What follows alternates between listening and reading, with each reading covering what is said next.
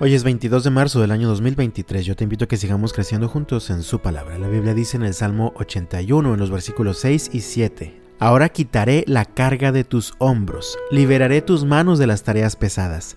Clamaste a mí cuando estabas en apuros y yo te salvé. Respondí desde el nubarrón y puse a prueba tu fe cuando no había agua en Meriba.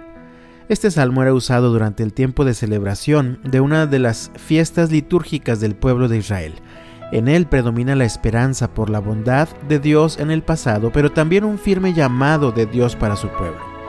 En este par de versículos que leí al inicio, el salmista recuerda la obra bondadosa de Dios en el pasado él recuerda cómo Dios quitó la carga que había sobre sus hombros mientras eran oprimidos en Egipto. Recuerda cómo Dios había liberado sus manos de aquellas tareas tan pesadas que los consumían.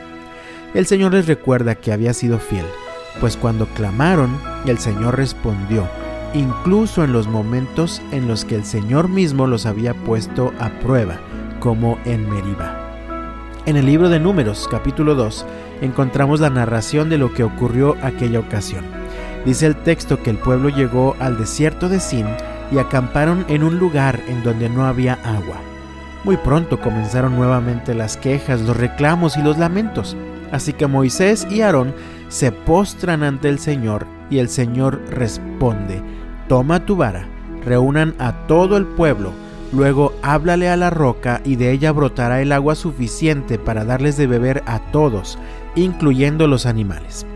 Parece que Moisés no escuchó con total atención la voz de Dios, pues vemos en el texto que toma su vara, reúne al pueblo, les hizo un par de reclamaciones, luego en lugar de hablarle a la roca, la golpea dos veces.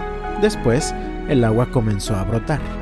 Si conoces la historia recordarás que esto tuvo consecuencias para Moisés y para Aarón, pues el Señor les dice, ustedes no van a llevar a mi pueblo a la tierra prometida. Ciertamente nosotros también podemos recordar y confiar en la obra bondadosa que Dios ha hecho con nosotros en el pasado a lo largo de toda nuestra vida. Pero los tiempos turbulentos que vivimos demandan dirección. Amado mío, en tiempos de confusión todos necesitamos la dirección de Dios. Por eso en los versículos 8 al 10 el Señor hace un llamado a todo el pueblo. Escúchame, pueblo mío, en tanto te doy severas advertencias. Oh Israel, si tan solo me escucharas.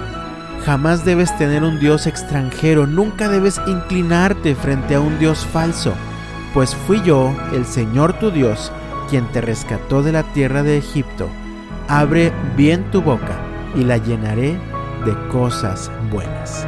En tiempos de confusión, escucha con atención la voz de Dios y síguelo. ¿Te has perdido en medio de la confusión en la que vivimos?